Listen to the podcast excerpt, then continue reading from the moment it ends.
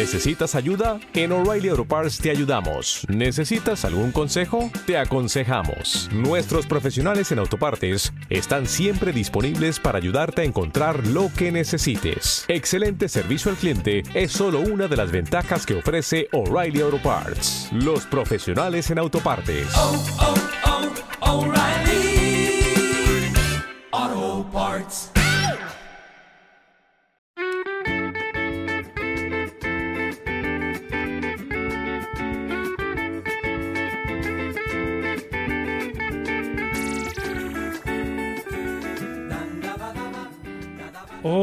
Hola a todos, una semana más y bienvenidos a Grandes Maricas de la Historia, el único podcast que se remanga para ponerse a cavar en el cementerio de los personajes históricos y desenterrar a los que enterraron dentro de un armario.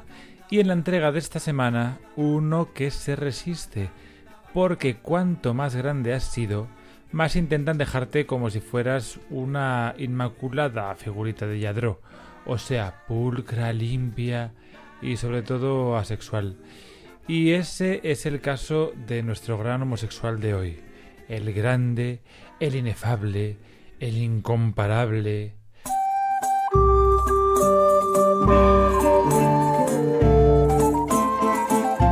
Leonardo di Serpiero da Vinci. Leonardo da Vinci para los amigos, nacido en 1452 y muerto en 1519. Pintor, escultor, músico, poeta, arquitecto, ingeniero, científico, inventor y muchas cosas más. Y lo que nos interesa hoy aquí, homosexual. Por mucho que en la serie que le han hecho y que van a emitir en televisión española, coproducida por la RAI, lo que explica muchas cosas, le hagan un semi-borrado, ojo, semi-borrado, no borrado total, hay besos homosexuales, de su homosexualidad, un semi-borrado de manual. Pero primero nos vamos a poner un poco con su biografía y ya luego nos metemos en el fregado de su sexualidad. Porque Leonardo fue hetero hasta que se descubrieron unos documentos muy interesantes de los que hablaremos también dentro de un rato.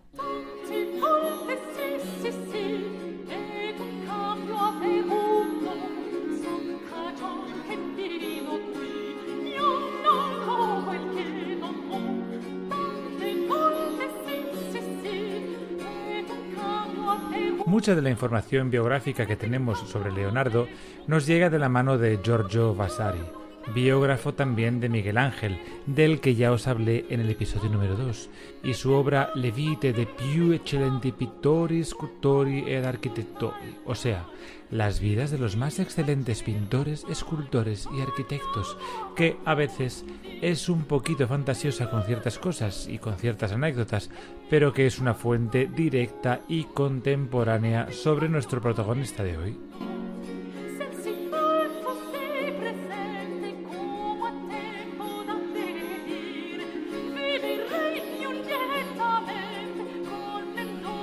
Leonardo nació en la República de Florencia y fue hijo ilegítimo de una campesina llamada Catalina y un notario, Serpiero di Antonio di Serpiero di Serguido da Vinci, porque en aquel entonces los apellidos eran la acumulación de la descendencia paterna y luego el lugar de origen.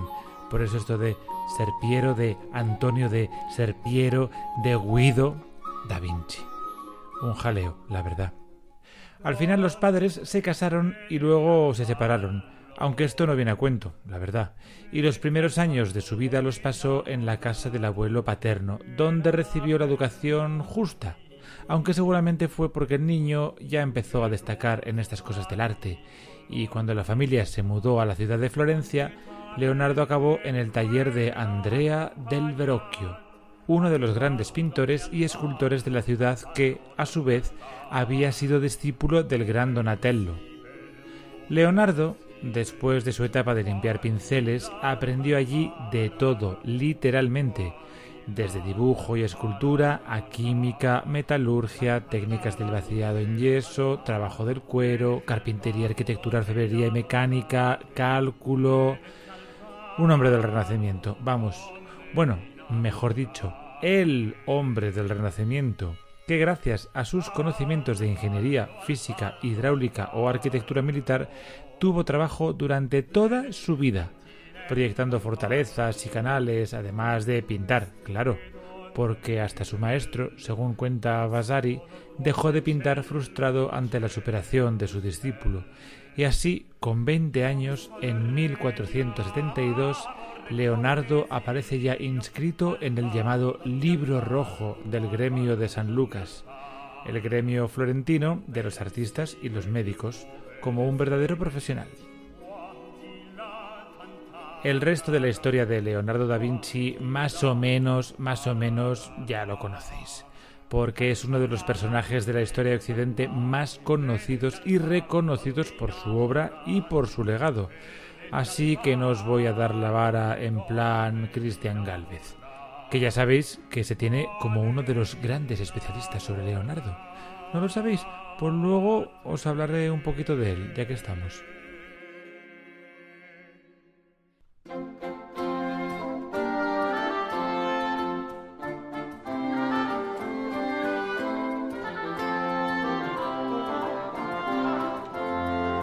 Pero empecemos con lo nuestro, la sodomía. No hace falta que os repita por decimonovena vez, porque ya lo he hecho bastantes veces en esta temporada, que el concepto de homosexualidad que tenemos ahora era algo inédito en el pasado.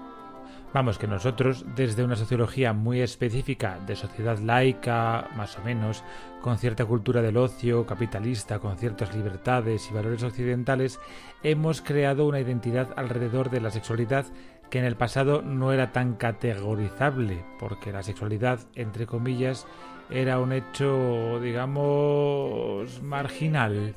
Vamos, que era más una cosa del calentón que de estructurar una cultura queer, como se dice ahora, porque lo básico era sobrevivir, o sea, comer y no morirte de una peste o de una tisis, así, más o menos, banalizando el tema.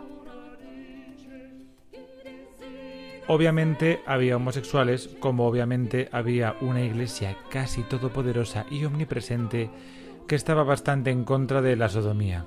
Así que ya sabéis por dónde quiero llegar además del hecho de que, como siempre digo, la cosa no estaba como para escribir una autobiografía contando la vida sexual. El caso, amiguitos, que me voy por las ramas con estas digresiones, es que lo normal para el bienpensante intelectual católico barra cristiano era ser hetero y punto. ¿Que te casabas? Hetero. ¿Que no te casabas? Hetero. ¿Que te ibas de la cama con hombres siendo un hombre? Hetero con amigos fraternales. Y eso es lo que ocurre con nuestro Leonardo, que fue hetero hasta que a principios del siglo XX el mismísimo Sigmund Freud, padre del psicoanálisis, bla bla bla bla bla bla bla, escribe Eine Kindheitserinnerung des Leonardo da Vinci, o sea, un recuerdo infantil de Leonardo da Vinci, donde a partir de una anécdota bastante fantasiosa en palabras del propio da Vinci, según la cual un milano se había posado en la cuna del bebé Leonardo, el psicoanalista reconstruye la infancia de Leonardo a través de sus pinturas y de los propios testimonios de la vida del pintor florentino y llega a la conclusión de que Leonardo tenía una vena homosexual. Valga la expresión. Esto, pues bueno, como las cosas del psicoanálisis, hay que tomarlo como lo que es la verdad.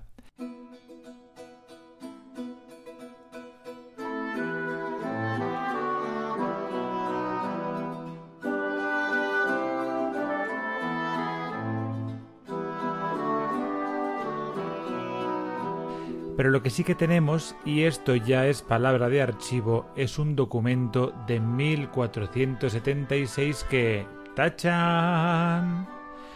El registro de documentos de la Corte de Justicia de Florencia recoge con exquisito detalle que el 9 de abril de 1476 se recibe una denuncia por sodomía contra cuatro ciudadanos florentinos por la sodomización de un joven orfebre y prostituto, Jacobo Saltarelli. La susodicha denuncia fue depositada en uno de los múltiples buzones dispuestos por toda Florencia donde uno podía denunciar lo que creyese contra las leyes, humanas o divinas, Pero ojo, porque las acusaciones podían ser secretas, pero no anónimas, o sea, que alguien tenía que firmarlas. La denuncia es la siguiente. Os notifico, señores oficiales, de un hecho cierto, a saber, que Jacopo Saltarelli, hermano de Giovanni Saltarelli, vive con este último en la orfebrería de Vaccareccia, enfrente del tamburo. Viste de negro y tiene unos 17 años. Este Jacopo ha sido cómplice en muchos lances viles y consiente en complacer a aquellas personas que le pidan tal iniquidad. Y de este modo ha tenido muchos tratos, es decir, ha servido a varias docenas de personas acerca de las cuales sé muchas cosas y aquí nombraré a unos pocos. Bartolomeo di Pasquino, orfebre, que vive en Vaccareccia. Leonardo di Serpiero da Vinci, que vive con Verocchio. Bacino el sastre, que vive por Orsan Michele, en esa calle donde hay dos grandes tiendas de tundidores y que conduce a la loggia dei Cerchi recientemente ha abierto una sastrería. Y Leonardo Tornabuoni, llamado Ilteri, que viste de negro. Estos cometieron sodomía con el dicho Jacopo, y esto lo atestiguo ante vos.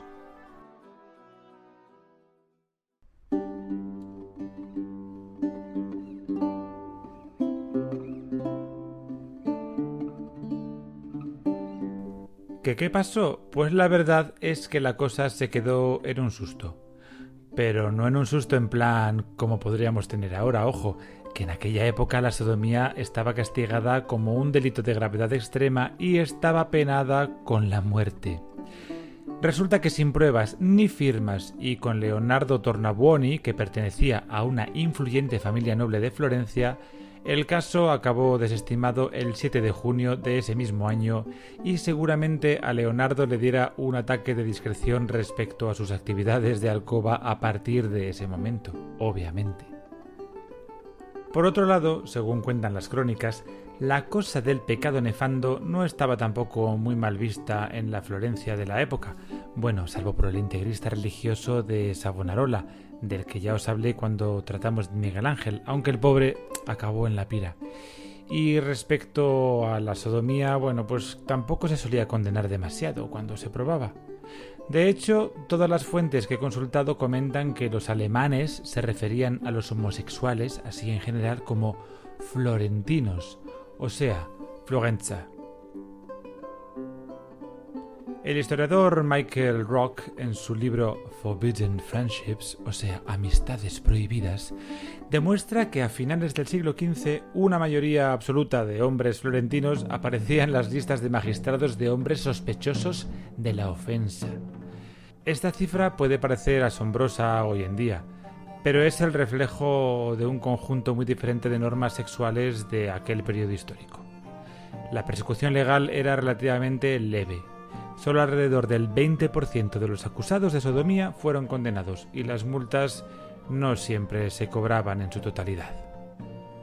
Y por cierto, que lo prometido es deuda y antes he dicho que iba a mencionar a Cristian Galvez, nuestro presentador de televisión, que sostiene literalmente y sin mucha argumentación más allá de la bibliografía que cabe la sospecha de que practicara el celibato desde los 24 años debido a una falsa acusación de sodomía. O sea, que el hecho de ser célibe, que a ver tú cómo lo argumentas, parece para Cristian Galvez que es más probable que el hecho de que lo acusasen de sodomía. Ay, Cristian, ay. ¿Sabe lo que te digo? Que mejor paso palabra.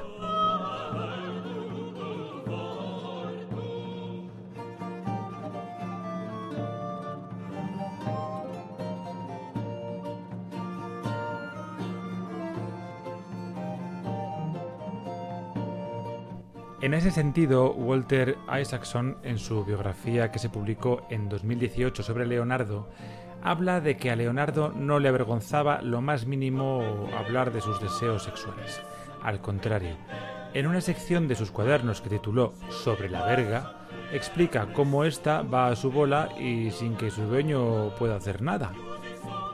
A veces demuestra pensar por su cuenta, y en ocasiones actúa por cuenta propia. Tanto despierta como dormida hace lo que quiere. A menudo el hombre está dormido y la verga se despierta, y otras veces el hombre se encuentra despierto y ella dormida. En ocasiones el hombre quiere utilizarla y ella no. Y de vez en cuando es ella la que quiere y el hombre se lo prohíbe. Así pues, parece que esta bestia posee un alma y una inteligencia independientes del hombre.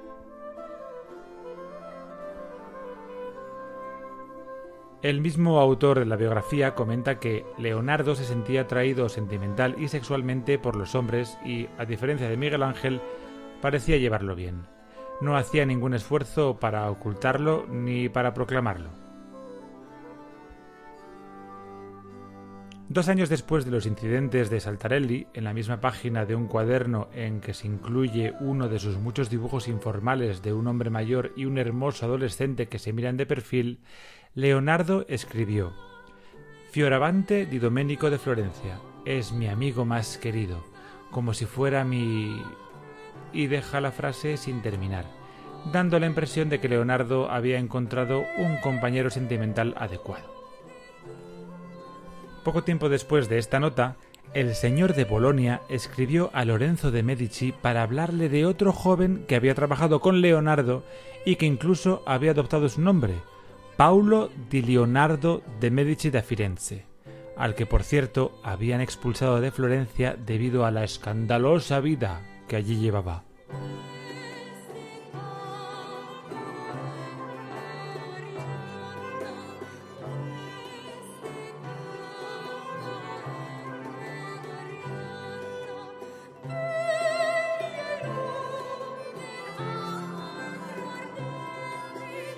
Uno de los primeros compañeros varones de Leonardo fue un joven músico de Florencia llamado Atalante Migliorotti, a quien enseñó a tocar la lira.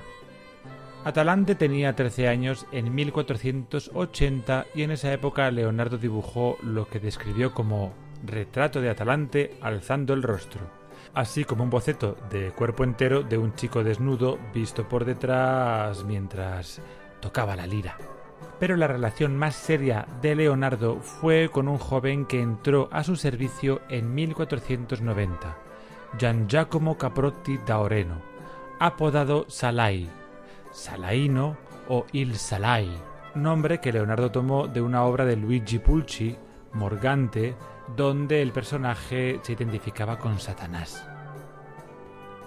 Vasari, el historiador, describe a Salaí como un joven elegante y hermoso con el pelo bien rizado, y su nombre aparece, tachado por cierto, en la parte posterior de un dibujo erótico de alrededor de 1513, del propio Da Vinci. El cuadro se llama El Ángel Encarnado. Fue redescubierto en 1991 en una colección alemana dentro de una serie de dibujos eróticos de Salaí y aparece con el miembro mirando al sol. Ya me entendéis.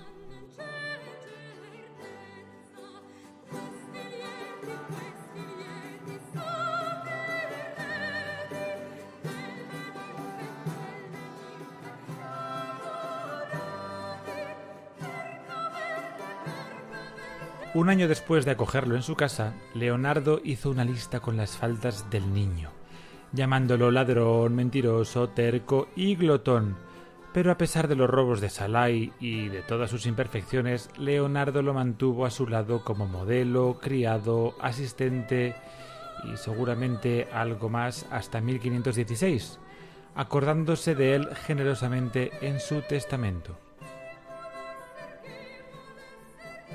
Hay un diálogo ficticio del siglo XVI del teórico del arte Giampaolo Lomazzo entre Leonardo y Fidias, el escultor griego donde identifica sin ninguna duda la relación entre Leonardo y Salaí como sexual. Aunque lo macho era demasiado joven para haberse encontrado con cualquiera de los dos, seguramente conoció a personas que a su vez habían conocido tanto a Leonardo como a Salaí. En el diálogo, el Fidias ficticio de lo macho habla con un imaginario Leonardo sobre el amor entre hombres. Leonardo dice entre los pintores que ganaron fama estaban mis discípulos Antonio Voltrafio junto a Salai, a quien amé en vida más que a nadie, a pesar de haber amado a varios. Fidias le pregunta si jugaban a ese juego trasero que tanto adoran los florentinos. A lo que Leonardo responde Varias veces. Ten en cuenta que era un joven hermosísimo, especialmente a los 15 años. Fidias vuelve a interpelarle. Pero no te avergüenza decirlo. Y Leonardo responde Vergüenza. Entre los hombres virtuosos no hay nada más digno de alabanza que eso. Deberías saber que el amor entre hombres surge de la virtud que los une. Ya veis cómo se las gastaba el teórico, que además, para no caer en el equívoco, defiende que Salaí era el Ganímedes, literalmente, de Da Vinci. Y eso, queridos amigos, solo quiere decir una cosa que ya todos sabéis.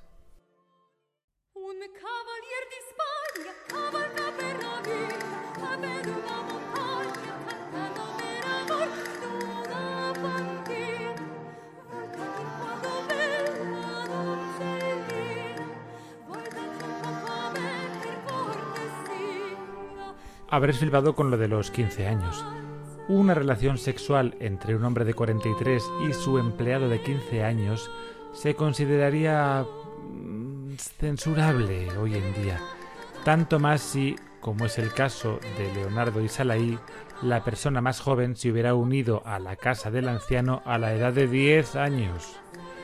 Este modelo pederástico de inspiración griega clásica era, sin embargo, típico de las relaciones entre personas del mismo sexo en la Florencia renacentista, con el hombre más joven a menudo entre los 12 y los 18 años.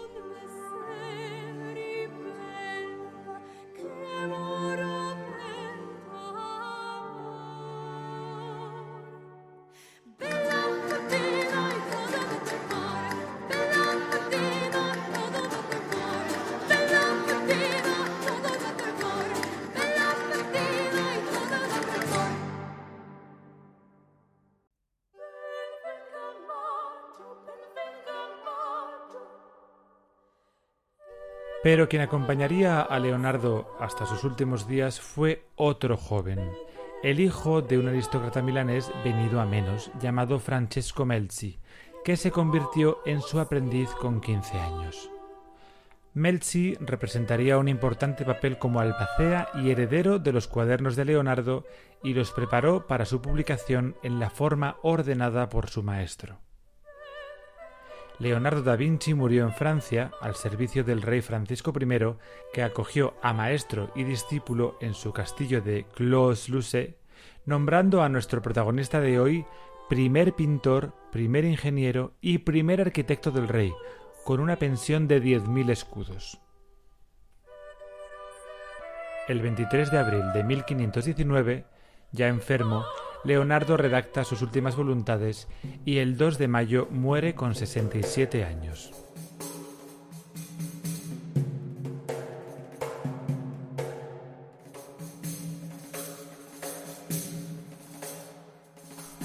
Aunque Melzi estaba con Leonardo en su lecho de muerte, uno de los dos cuadros que Leonardo mantuvo con él en sus últimos días fue el retrato de Salaí como Juan Bautista, con su sonrisa enigmática y un dedo levantado y apuntando hacia el cielo, que no es sino una versión casta del dibujo del que os he hablado antes, en el que tenía, bueno, ya sabéis, lo de ahí abajo con las velas al viento.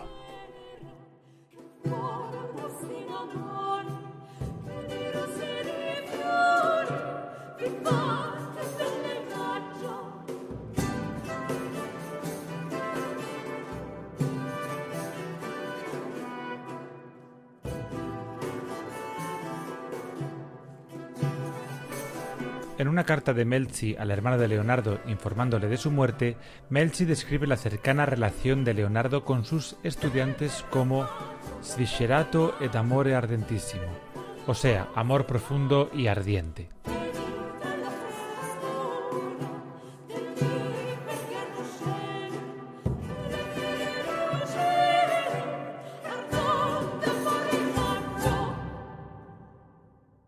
Melzi también le debemos la supervivencia del Tratato della Pittura, que él se encargó de organizar y recopilar.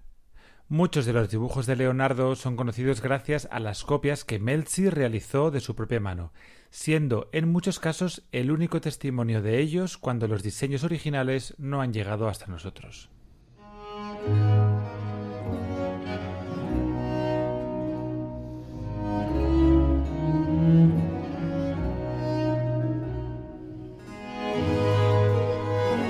Epílogo.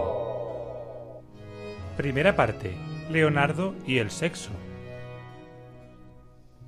Con la cosa de si este señor era o no homosexual o si practicaba el sexo o no practicaba el sexo, me he dejado en el tintero una anécdota maravillosa, bueno, maravillosa, eh, sobre Leonardo y el sexo, y es que Leonardo escribió que no había nada más aborrecible que la práctica del coito heterosexual.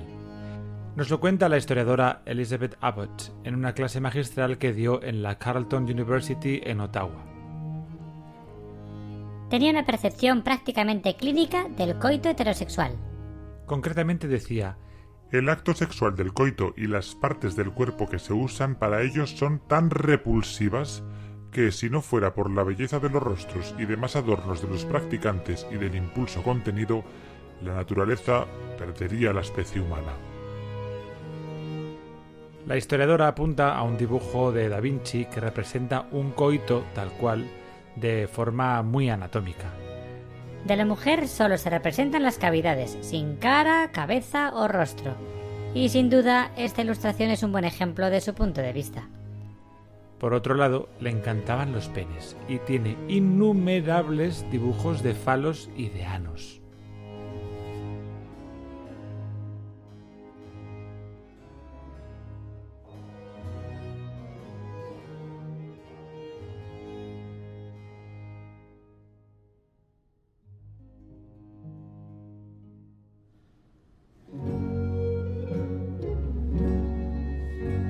Segunda parte, la serie de televisión.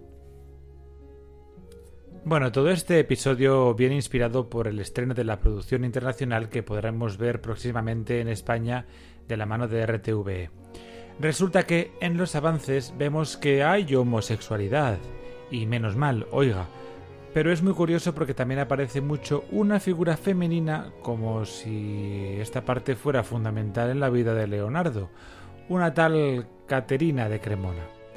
Bueno, pues ojo, que os voy a traer a la realidad, porque la tal Caterina de Cremona es un invent, una fantasía inventada en el siglo XIX. Mira que podían haberse inventado una amistad con cualquiera de las poderosísimas mujeres que andaban por aquellos lugares, como por ejemplo la mujer de Francesco del Giocondo, o sea, la Gioconda. Pero no, se sacan de la manga a esta mengana de la vida con la excusa falsa, que os acabo de decir que es un invent, de que se la zumbó en algún momento, porque claro, como dice uno de sus biógrafos modernos, Charles Nicholl, ¿cómo iba a pintar coitos con hembras si él mismo no hubiera practicado uno? A ver, Charles, ¿eres simple o eres simple? Que ser homosexual no te hace ciego al sexo hetero, ¿eh? Ojo que nos lo metéis por los ojos desde la infancia. De verdad, qué paciencia, qué paciencia.